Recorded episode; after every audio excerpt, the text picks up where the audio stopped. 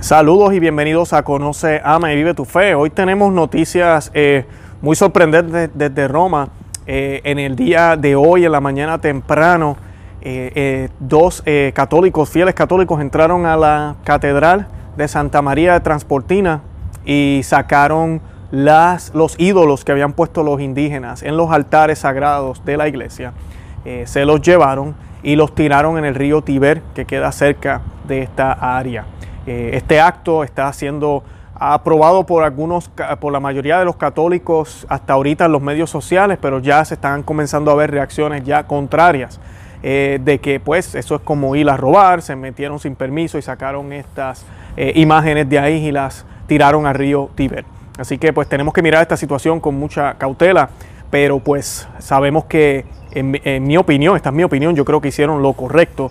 Estos dos individuos son valientes individuos y creo que es lo que hubiese hecho cualquiera de los santos que tanto admiramos. Yo voy a estar hablando de San Benito en un momento eh, sobre qué él hizo sobre, eh, sobre algo parecido.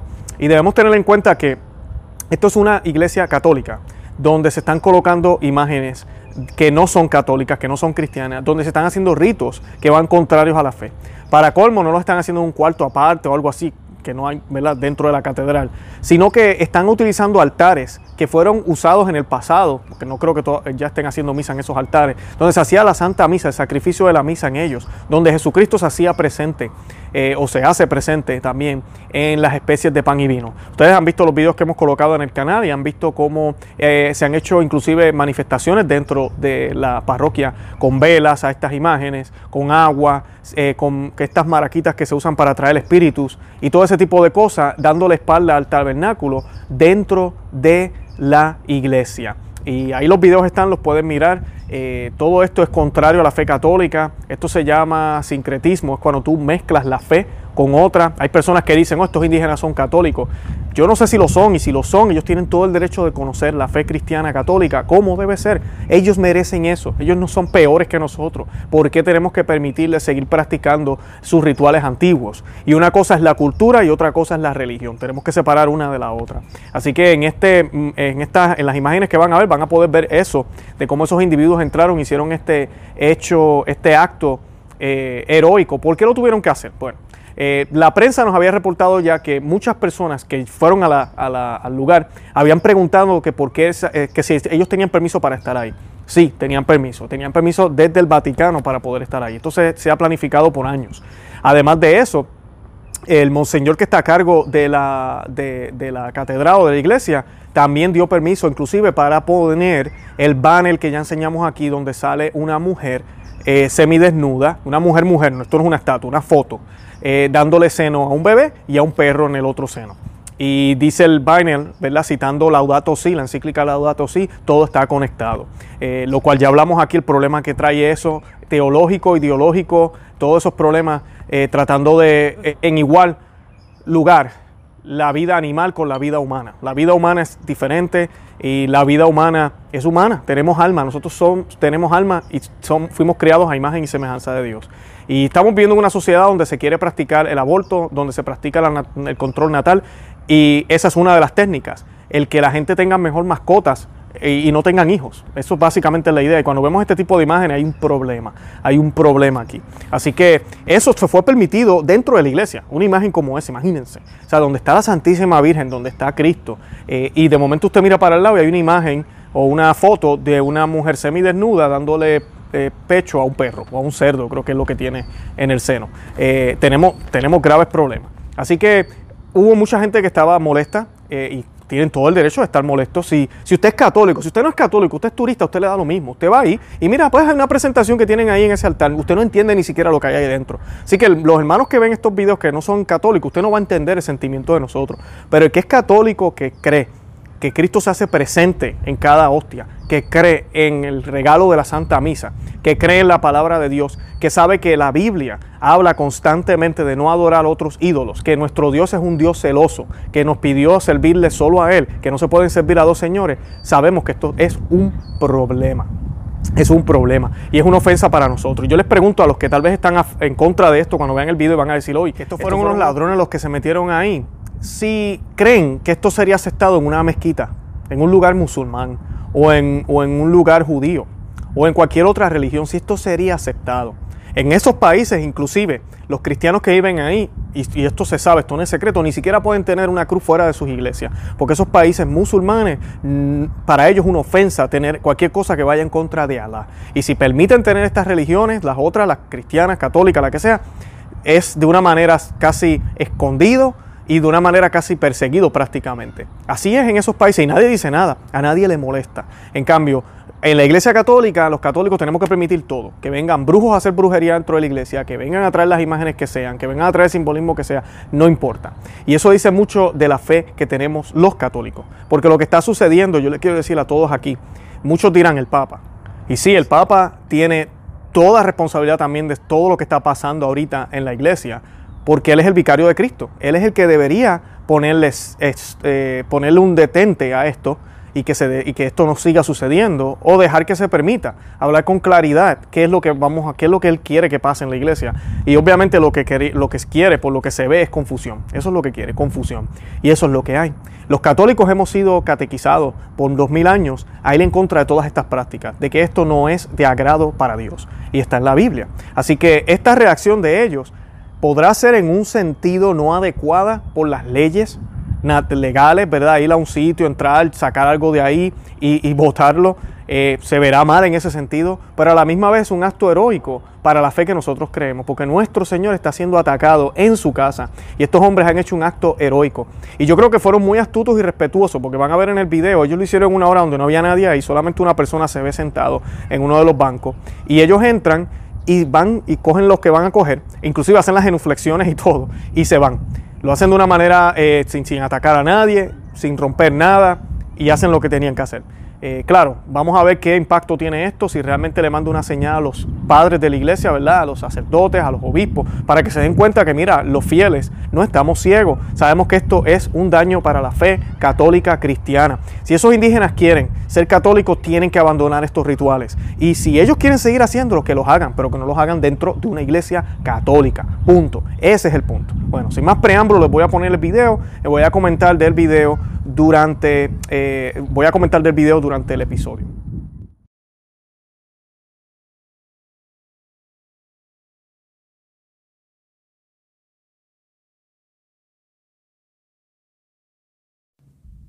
Bueno, ahí pueden ver cómo ya van a entrar a la, a la iglesia.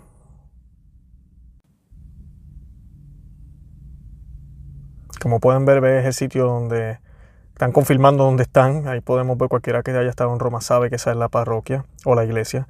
Ahí está el banner que les estaba hablando, justo en la pared dentro de la iglesia, donde hay una mujer eh, amamantando un perro.